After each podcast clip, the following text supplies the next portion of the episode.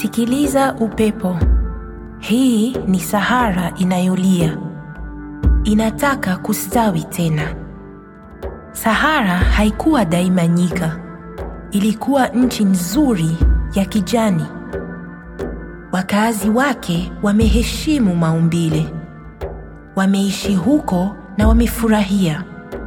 Wamezalisha wanyama, wamelima na wamewinda. Wameipenda ardhi yao na ardhi yao imewapenda.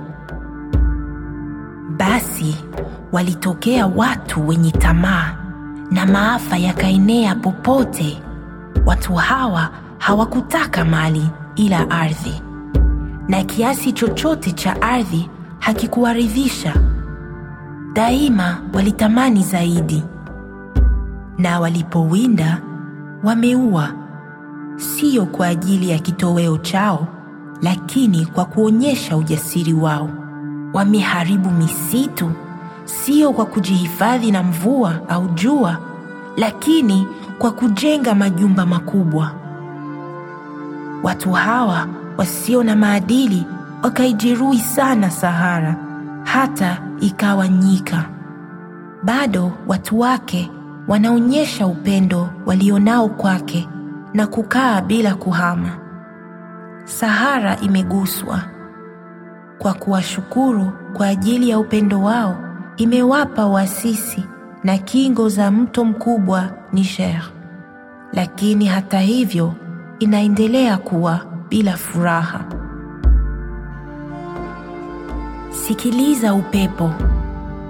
Hii ni Sahara inayolia, inataka kustawi tena.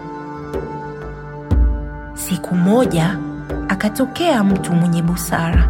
Sahara ikamuuliza, nitapataje uelewano niliyoufahamu kabla? Kumbatia watu waaminifu na wenye fahari, watu waheshimuo umbile.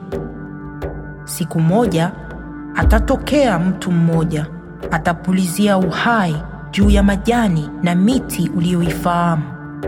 Huyu ni mtu mwadilifu, atatoa uhai wake kwa ajili ya mimea yenu.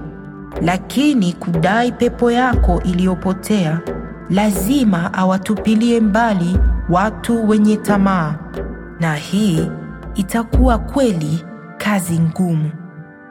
Bahati nzuri, mtumishi mwaminifu atamsaidia kushinda vikwazo na maadui wake.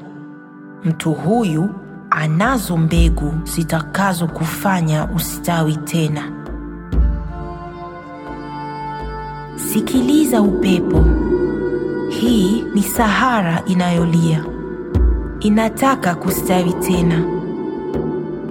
Inasubiriwa mtu mwadilifu kuifanya iwe ya kijani tena. Zaidi utaheshimu maumbile, ndivyo utakavyompenda na kulifanya jangwa kustawi haraka iwezekanavyo.